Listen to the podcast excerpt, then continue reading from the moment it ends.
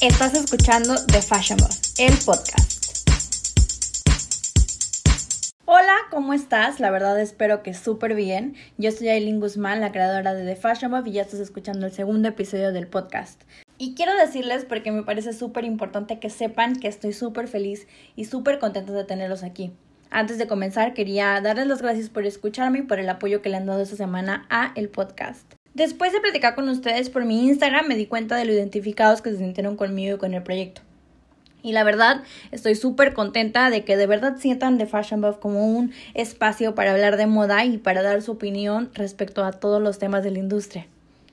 Pero la verdad es que más que hablarles de mí, hoy solo quiero hablarles de las capitales de la moda un tema que me parece súper importante porque creo que no soy la única que siempre ha soñado con ir a una semana de la moda en París, en New York, en Milán, en London y que de verdad es casi un sueño imposible.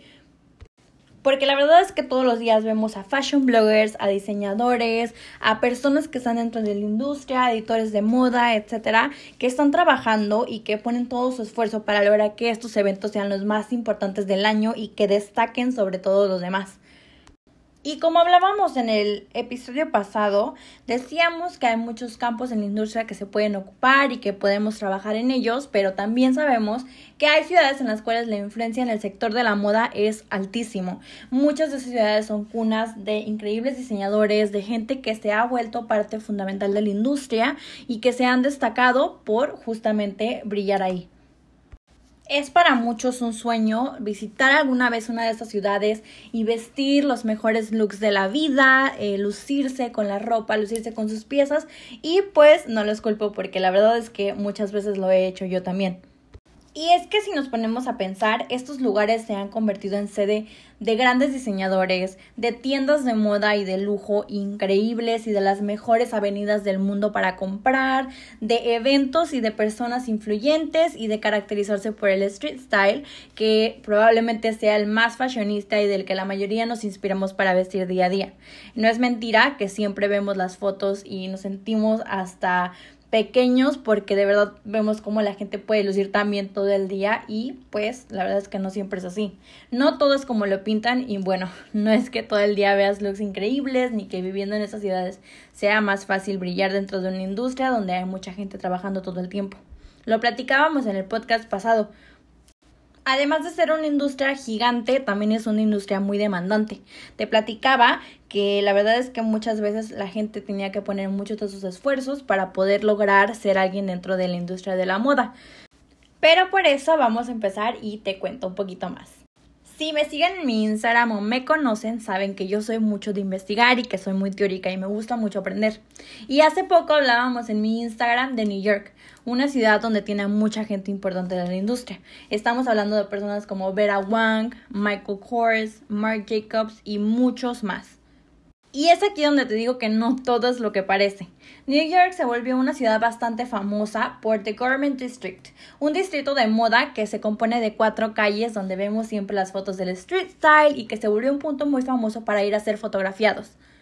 Y yo no sé si ustedes sabían esto, pero si no lo sabían, pues perdón por romper su burbuja, pero no todos los looks de New York son así.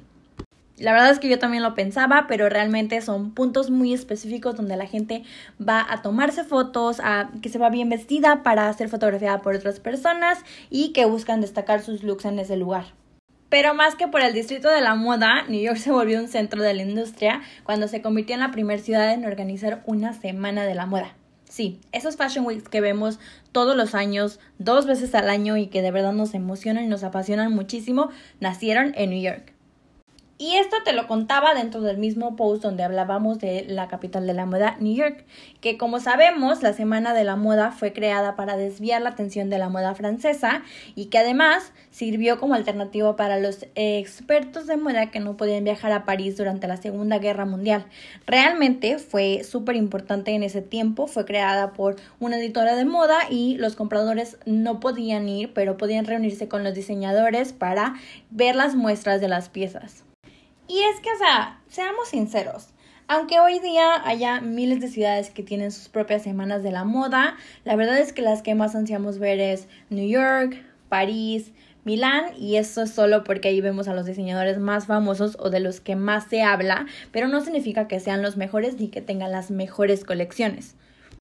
Pero si hablamos de diseñadores famosos y de casas de modas importantes, hablemos de París. Una ciudad que además de ser súper imponente, también es la casa de grandes firmas que hoy están más que posicionadas en el mercado y que revolucionan siempre la industria de la moda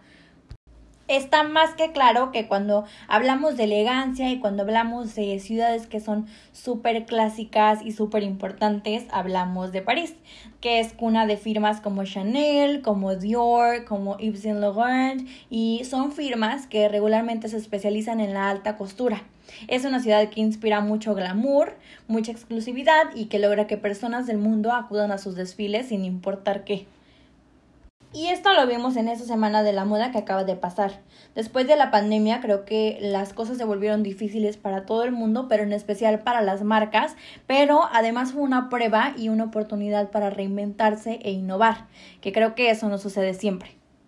Pero es que la verdad imagínense, creo que nunca había sido tan difícil eh, reinventarse y readaptarse a un mundo donde no estábamos tan acostumbrados a hacer las cosas digital, había marcas que les gustaba hacer las cosas de la manera que siempre lo habían hecho y aunque sí habían hecho su esfuerzo por incluirse en este mundo de lo digital y de lo tecnológico y de lo nuevo y de hacer cosas increíbles, también estaban muy apegadas a hacer las cosas de la manera habitual y de la manera tradicional. Pero es que ahí fue donde se notó el arraigo de la gente con las marcas, donde se notó el amor que tienen las marcas también por la gente, que decidieron em, cambiar todo solamente por seguir en el mercado.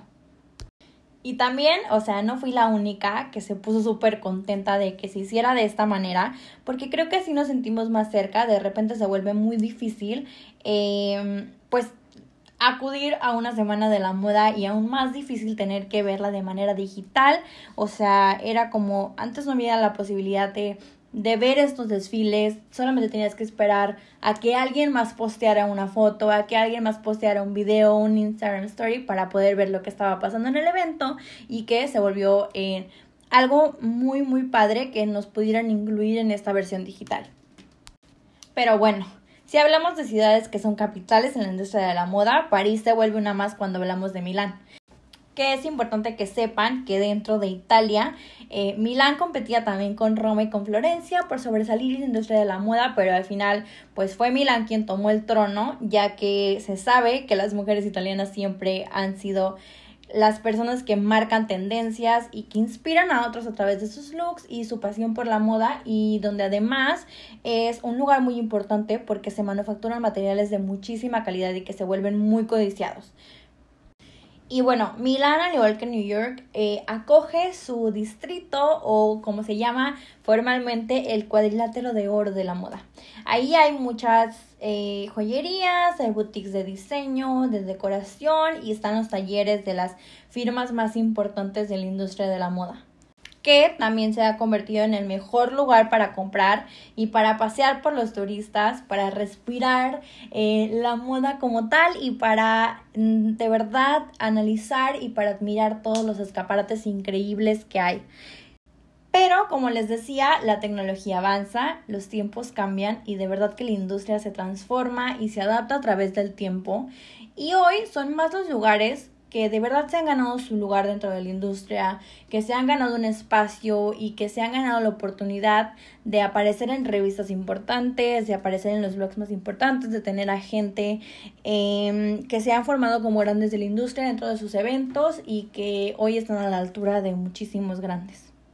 Obviamente son lugares que no le han puesto ningún pero a empezar a marcar tendencias, a innovar, a animarse a crear cosas nuevas y a presentar ideas y propuestas que son súper originales y a ganarse la atención de gente que a lo mejor antes no estaba tan acostumbrada a vivir esta experiencia a través de ellos, pero que ahora pues son importantes. Te hablo de lugares como Barcelona o como Berlín que han sobresalido y que se han puesto como punto de referencia para muchos diseñadores y para personas que quieren formarse dentro de la industria. Te cuento que en estas ciudades Hay muchas escuelas que hoy en día están en el top y que de verdad son súper importantes para aprender, para informarse, para actualizarse y para renovarse. Pero es obvio que tampoco podemos dejar de lado las semanas de la moda de Shanghai o de Tokio, que son súper extravagantes a la hora de hacer moda. Mm, no sé ustedes, pero si han visto algún video de esos que salen últimamente en las redes, de gente de sus ciudades que se, que se montan con looks padrísimos y que les toman videos por las calles más increíbles de Tokio, eh, que es un lugar donde se unen muchas culturas, donde son muy exóticos a la hora de vestir y donde no le tienen miedo a innovar y a crear nuevos looks. Y un ejemplo de esto es una marca que la verdad se ha ganado su lugar y se ha posicionado como una de las mejores, que es Combs de Garcons, que si no saben cuál es, pues ubican los Converse de corazoncitos o las camisas de corazoncitos, pues esa es. Y después de saber todo esto y de ver todo lo que hay en las redes sociales y de aprender realmente, sabemos que aunque tengamos la mirada bien puesta sobre las ciudades más importantes y sobre los eventos más importantes, tampoco podemos ignorar a las pequeñas ciudades que se esfuerzan por ganarse su lugar, por innovar, por hacer cosas nuevas y por volverse en puntos de atención para gente que ama y que de verdad se apasiona por la industria.